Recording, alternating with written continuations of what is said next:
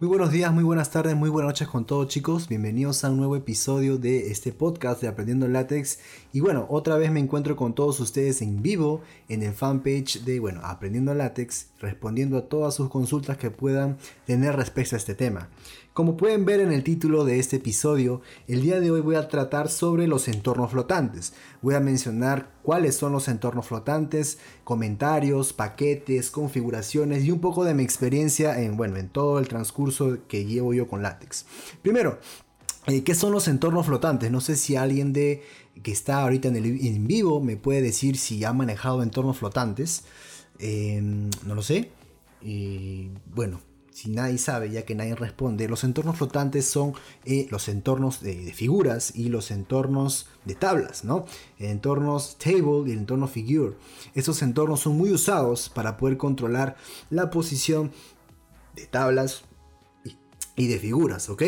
Eh, bueno, ¿por qué se llaman entornos flotantes? ¿Ya? Porque su mismo nombre lo dice, flotan. Cuando tú, cuando, si tú has podido observar uno de mis videos que tengo yo en YouTube, como por ejemplo el que hice el paper del Sevier, em, yo manejé algo de tablas, ¿ya? Yo manejé algo de tablas en una estructura que pude poner en un tipo encabezado, cuando muchas personas ni siquiera se le ocurrió que eso sea una tabla. Em, no sé si pudieron ver que cuando compilaba, cuando no puse el H, ¿no? el H como opcional, se movía en, cualquier lugar, se movía arriba del lugar donde yo pensaba que debería estar. Ah, lo que pasa es que estos entornos flotantes, si tú no le pones ningún tipo de opcional, se van a colocar donde, ya, donde látex cree que debería de ser la mejor posición ¿ok? Donde él debería eh, ubicarse, ¿ok?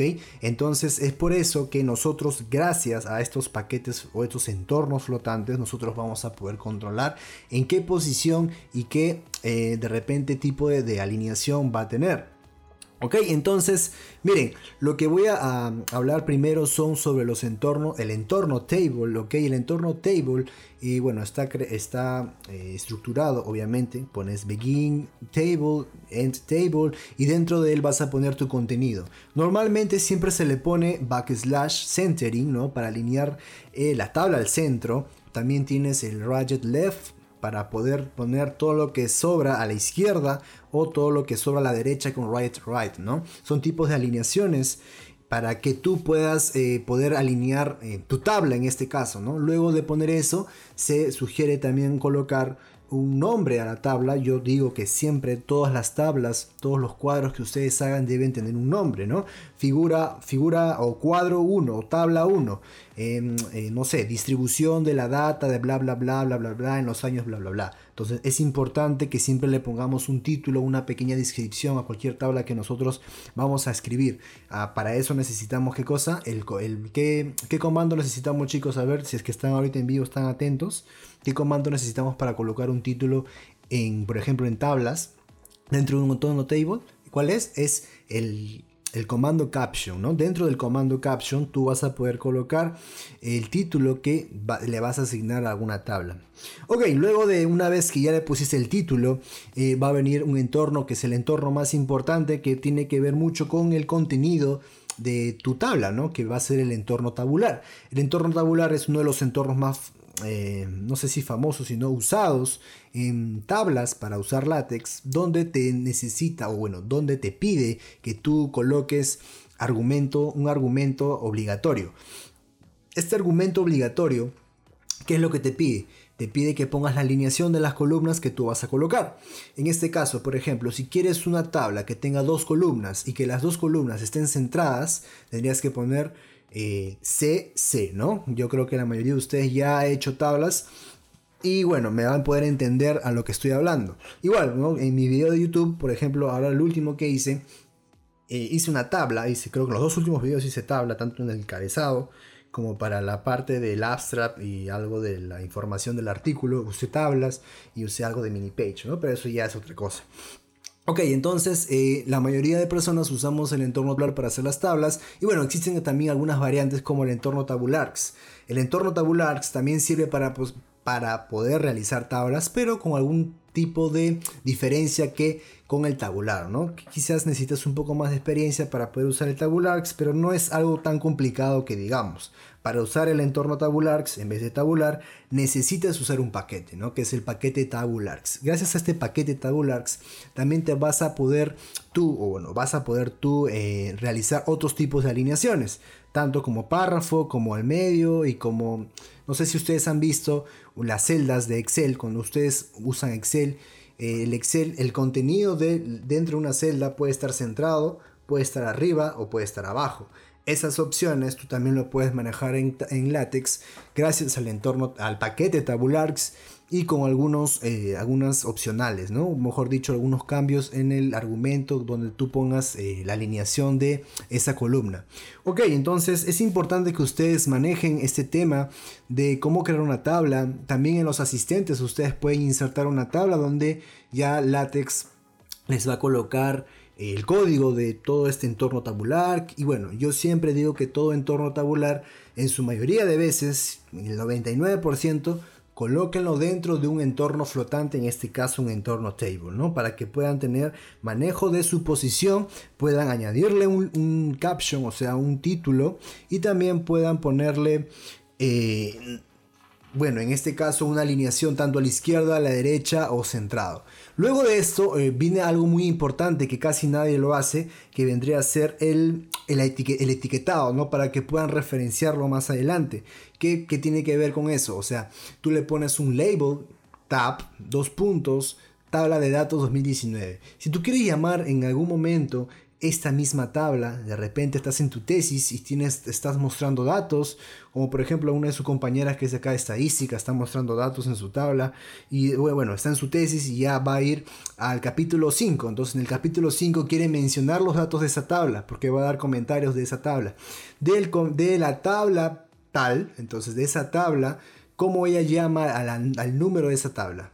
Nosotros hemos visto eso muchas veces con el comando ref, ¿no? Con el comando ref y gracias a la etiqueta que tú le dices a esa tabla vas a poder llamarlo.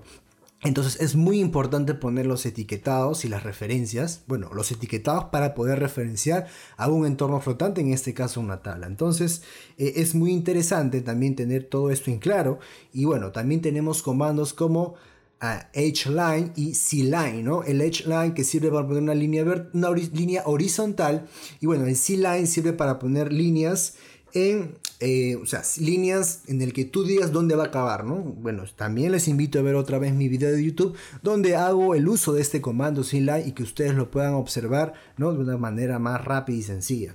Bueno, también este, podemos tener los entornos, eh, bueno, en este caso podemos usar tablas para crear tipos de estructuras. Hace poco, como les vuelvo a repetir, que hice un paper, uno de sus compañeros que pueden eh, escucharme a mí gracias a los envíos que hago acá en el fanpage, me hizo una consulta de cómo hacer un encabezado para un examen que él eh, iba a tipear, ¿no? Estaba tipeando un examen creo que de la uni y me dijo que eh, ¿Cómo podría ser esto, Manuel? Quería ponerle el logo acá de la uni, poner al costado. Entonces, si tú quisieras hacer este tipo de estructuras con logos, con encabezados de una hoja, eh, las tablas es una muy buena opción, ¿no? Ustedes han podido ver cómo yo he colocado de repente un título y una, imagen eh, usando la idea de tabla y el entorno mini page cuando hice el, paper de en el estilo Elsevier, ¿no? Entonces, cómo yo pude obtener eh, este resultado gracias a pensar como si fuera esto un arreglo o una tabla, ¿no? Entonces,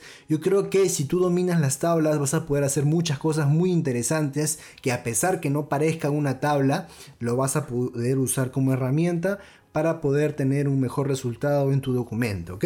Entonces yo espero que me hayan entendido muy bien la idea de esto, ¿ok? Lo que son las tablas, los, en este caso el entorno tabular, el entorno tabular, y bueno, eh, ahora lo que voy a hablar es sobre, el, es sobre el entorno figura. El entorno figure. El entorno figura es un entorno también importante, es un entorno flotante que me ayuda a tener el control de la posición de mis figuras que yo voy a insertar voy a, usar el, comando incluir gráfica, ¿no? Include graphics, es donde voy a tener yo mi argumento obligatorio en el que yo voy a indicar cuál es la imagen que yo voy a traer del exterior. Para que tú puedas usar el comando incluir gráfica, qué paquete necesitas, a ver qué me dice, qué paquete necesito yo para poder incluir una gráfica, ¿no? Ya no hacerlo en TIX, sino cómo, cómo yo yo obtengo, o bueno, cómo pongo en mi PDF una gráfica del exterior. Necesito un paquete. ¿Quién me dice? NAE, el paquete Graphics. Gracias al paquete Graphics, yo puedo eh, usar el comando incluir gráfica, include graphics, ¿no? Sin ese paquete yo no podría incluirlo. Entonces es importante que lo pongan en el preámbulo para que ustedes puedan insertar gráficas tanto vectoriales como eh, mapa de bits. Entonces, ese de acá ya es otro cuento. ¿Qué es una imagen vectorial, Manuel? ¿Y qué es una imagen mapa de bits?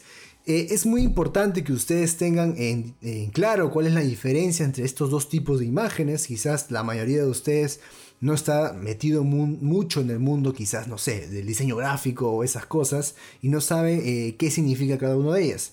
No sé si ustedes han podido ver algunos de mis videos y yo siempre menciono la parte de que mi imagen no se pixelea, que mi imagen tiene buena calidad, que el logo de San Marcos que coloqué en mi carátula en mi video de YouTube es una imagen vectorial entonces ese tipo de imágenes es muy importante tener en claro qué son. Las imágenes vectoriales, ya, bueno, son imágenes obviamente o son gráficos que están eh, formados o creados o definidos por vectores que vendrían a ser nodos, puntos, rectas, curvas, etc. ¿ok? Estas imágenes no pierden calidad al cuando tú le haces zoom. porque No están formados de píxeles están formados por vectores y cada vez que tú le haces zoom a una imagen de este tipo, esta imagen se, bueno, en la computadora, en la pantalla, se va a, em, se va bueno, se va a procesar, se va a realizar un procesamiento en el que tú, o mejor dicho, se llama renderizar, se va a renderizar la imagen para que tú puedas observar esa imagen de una alta calidad. A pesar que yo le pueda poner más de 6400% de zoom en el Adobe Reader, eh, tú vas a poder ver tu imagen como si estuvieras en, no sé, si estuvieras igual en 100%, o sea, nunca va a perder la calidad.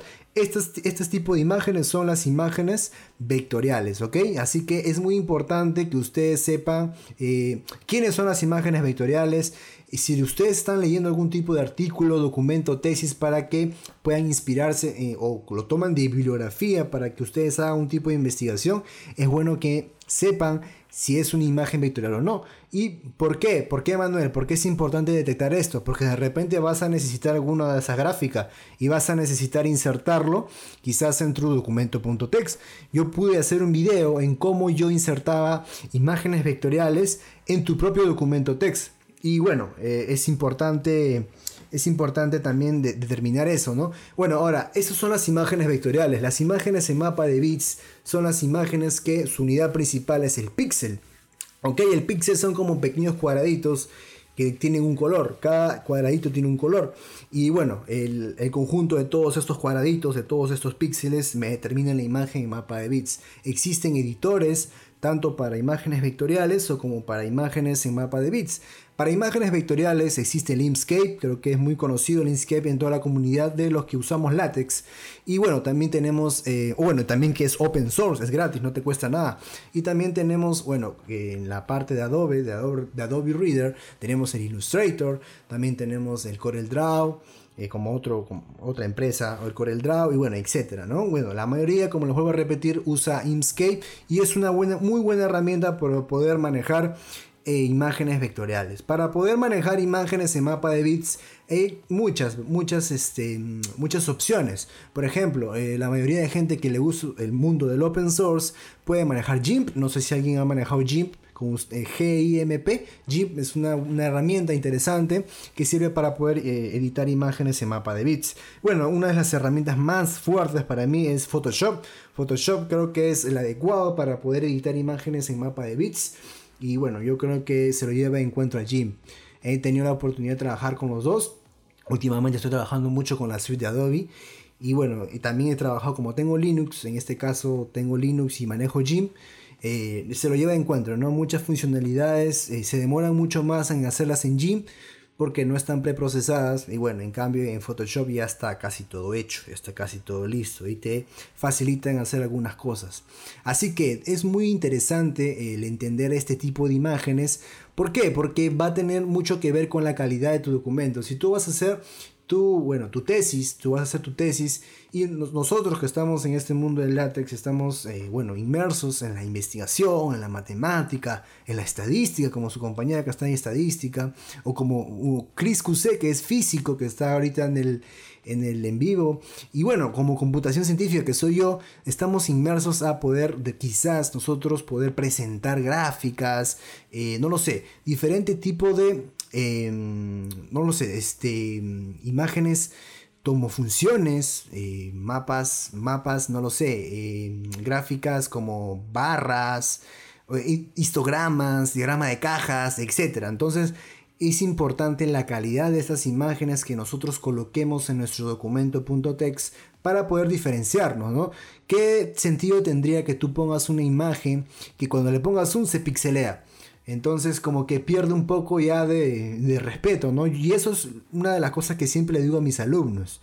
Sus imágenes, ya que nosotros estamos, eh, estamos en el mundo de la ciencia, se prestan mucho para las imágenes vectoriales. Ahora, Manuel, una consulta. ¿Qué es mejor? ¿Una imagen vectorial o una imagen y mapa de bits? Eh, eso yo te puedo responder que depende. Si tú quieres mostrar algo de la vida real, una representación de la vida real como una persona, como, no sé, eh, quieres tomarle la foto a tu laboratorio para ponerlo en tu reporte de, laboratorio como tal, y yo te recomiendo una imagen de mapa de bits. Las imágenes vectoriales no representan nada de la vida real. Yo me puedo tomar una foto, me puedo tomar un selfie y esa imagen nunca va a poder ser en mapa, en, perdón, en, imagen vectorial, porque no se puede, es imposible, por lo menos ahora en la actualidad, no se puede. En cambio, las imágenes vectoriales sirven o se prestan muy bien para hacer gráficas, para hacer, eh, no sé, em, histogramas, diagramas de caja, e, y, etcétera. Muchos gráficos en el que nosotros podemos mostrar datos. Así que, como nosotros estamos inmersos en este mundo, yo sugiero que cada vez que hagan un tipo de eh, gráfica, lo hagan en una imagen vectorial. Y, yo les he dicho que podemos obtener imágenes vectoriales con mucho, de muchas formas, ¿no? Tanto en mismo látex, usando el paquete TIX, o en Tix Picture, tanto en algún lenguaje de programación, como yo ya he hecho videos en YouTube haciendo eh, mis gráficas, ¿en donde En MATLAB, lo he hecho en Wolfram Matemática, lo he hecho en Python, también he podido extraer una imagen, como les vuelvo a repetir, desde un paper o un libro y me apoderé y lo puse en mi, mismo documento.txt o también tú mismo puedes crear tu imagen vectorial en algún editor de imágenes vectoriales como Inkscape o como Illustrator. Entonces Todas estas cosas que yo les menciono quizás no se lo dicen muchas, eh, muchas páginas cuando ustedes entran a buscar látex o imágenes o cuando han llevado algún curso de látex.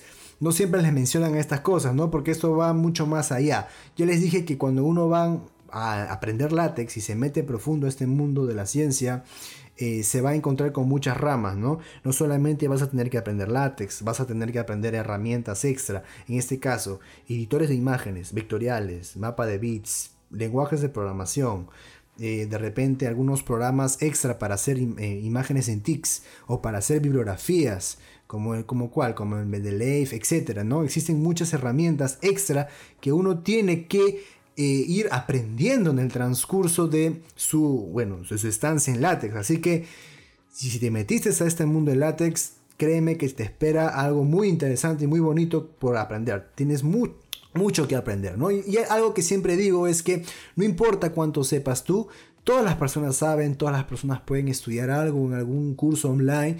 No importa cuánto tengas acá en la cabeza, si no lo sabes mostrar, de nada va a servir. Entonces estamos en un mundo donde todo eh, depende de cómo lo muestres, ¿no? Porque se supone que ya sabes, ya sabes lo que tú haces, se supone que eres el mejor en lo que tú haces, sino que tienes que saber mostrarlo. Y en este caso, ¿quién nos va a ayudar? Nos va a ayudar Latex. Latex nos va, a ser la herramienta o va a ser el puente para poder llegar a, a, otras personas en mostrar el símbolo de una integral adecuadamente, el símbolo de una derivada, y cómo mostrar un sistema de ecuaciones lineales, un, o de repente una ecuación o etcétera, ¿no? De una manera muy buena y adecuada. Ok, entonces eh, para los que no, para los que son nuevos en el canal de Aprendiendo Látex o en mi canal de YouTube o en el podcast, yo les recomiendo que estudien mucho látex, que traten de verlo como una manera ya, una parte de su vida, ¿ya? Yo prácticamente uso todos los días látex, eh, tanto en, ya no uso Word, como les vuelvo a repetir, ya no uso Word desde 2017, 2016 Ya me olvidé ya creo que usar Word. En, realidad sí me olvidé de usar Word. Y bueno, solamente uso la, suite de Microsoft para usar em, Excel, ¿no? Para usar Excel, que es una muy buena herramienta, ¿ok? Entonces, bueno, eh, ese es en el caso de las figuras, tratar de incluir gráficos y bueno, incluir gráficos también tiene opcionales, ¿no? Ya saben que son los opcionales, como por ejemplo dar escalas, cómo poder alterar el alto o el ancho de una imagen, etcétera. Ustedes han podido también observar eso en el video que hice de cómo hacer el paper en el Sevier, cómo manejé las imágenes, cómo lo coloqué en TIX. Yo sugiero que cada vez que hagan ustedes el uso del paquete TIX y usen el entorno TIX Picture, lo hagan dentro de un entorno eh, figura, ¿no? Para que puedan controlar la posición de esa figura. Si no puedes controlar el entorno eh, una figura, tú no puedes controlarla, yo creo que ahí estás en un punto en contra para ti. Tienes que tratar de controlarlo, no se te puede de las manos. Cada cosa que tú hagas en un lenguaje de programación o en este caso en látex, tienes que tener tú el control, ¿ok chicos? Entonces, todas estas cosas que le he podido yo mencionar, eh, bueno, es gracias a la experiencia que tengo en látex. Existen muchas cosas como el paquete subcaption, el paquete caption. Yo sé que a ustedes, todos ustedes les gusta el tema de formato APA y tendríamos que realizar ciertas configuraciones en el setup de caption, por ejemplo, para poder de repente, no lo sé, ponerle el título o poner la figura 1, figura 2, figura 3, eh, ponerlo en negrita, ponerlo centrado, que vaya a la figura y enter y al siguiente recién el título, eh, etcétera. Todos estos tipos de configuraciones vas a necesitar usar el paquete caption, ¿no? Que va a ser muy interesante para poder poner títulos en los entornos flotantes. El paquete subcaption sirve para poner otro caption dentro de un entorno flotante, pero un caption con asterisco, ¿no? De repente como para poner una referencia de esta imagen fue obtenida de tal lugar o poder citar algo en tu bibliografía, ¿ok? Entonces estas cosas son muy importantes y yo se los menciono porque, bueno, me he dado con la necesidad de usarlo muchas veces y nadie me lo enseñó, traté de investigar y bueno, de esa forma he podido obtener algunos resultados interesantes, he realizado de repente un beamer y el beamer no me funciona, de repente poner, no me enumera las figuras, Manuel, me han dicho muchas veces que en, los beamer las figuras o los cuadros, las tablas no se les enumera, tienen que realizar una configuración con el paquete caption tengo un video en YouTube que se llama Comentarios del paquete Caption. Sería interesante que lo, que lo vieran, que lo vean. Eh, está en YouTube. Me pueden buscar como Manuel Merino. Bueno chicos, no sé si los chicos que están ahorita en el en vivo ya saben que pueden seguirme en el fanpage de Aprendiendo Látex y pueden estar en el en vivo eh, acá en el podcast conmigo y estoy respondiendo algunas preguntas. Y no lo sé si tienen algún tipo de pregunta, chicos. Espero que les haya gustado todo lo, todo lo que he podido comentar. Eh, como les vuelvo a repetir, con mucho cariño les hago para todos ustedes ese tema, esos tips quizás para que ustedes puedan aplicarlo en sus documentos.text, ¿no? Ya saben que quizás se viene una charla gratuita este fin de semana. Voy a hacer un reporte científico este fin de semana. Hoy estamos 22 de, de abril. Este fin de semana aproximadamente creo que, a ver, hoy día estamos 22, aproximadamente el sábado podría ser creo que cae 25, posiblemente haga una charla gratuita sobre cómo hacer un reporte en látex, ¿no? Entonces, para todos ustedes, quizás sea por vía Zoom o quizás sea por eh, una transmisión en vivo, ¿no? Le dije que una empresa se contactó conmigo para que podamos, para que podamos hacer esta charla. No sé si alguien más tiene algún tipo de duda. Creo que no. Les agradezco a todos ustedes que han estado en vivo por escucharme, por, eh, bueno, por estar también en las previas de este en vivo. Y, y bueno chicos, espero que les haya gustado y nos vemos en un próximo episodio. Chao.